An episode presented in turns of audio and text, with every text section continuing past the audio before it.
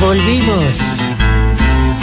Platicas consentidas cayeron del cielo por los contraticos de mejor valor. Para el de corbata que aquí se arrebata, poniendo su firma hasta un premio mayor. Ojalá la justicia actúe con sevicia en los que hicieron fila por cobrar este alud. Porque con Odebrecht se engordó cada mes más un marranito curándose en salud.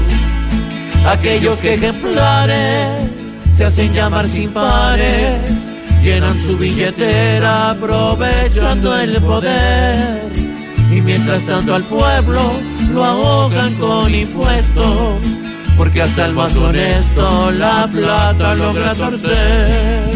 Ya es hora que el gobierno deje de ser tan tierno con esos deshonestos que en todo quieren comer.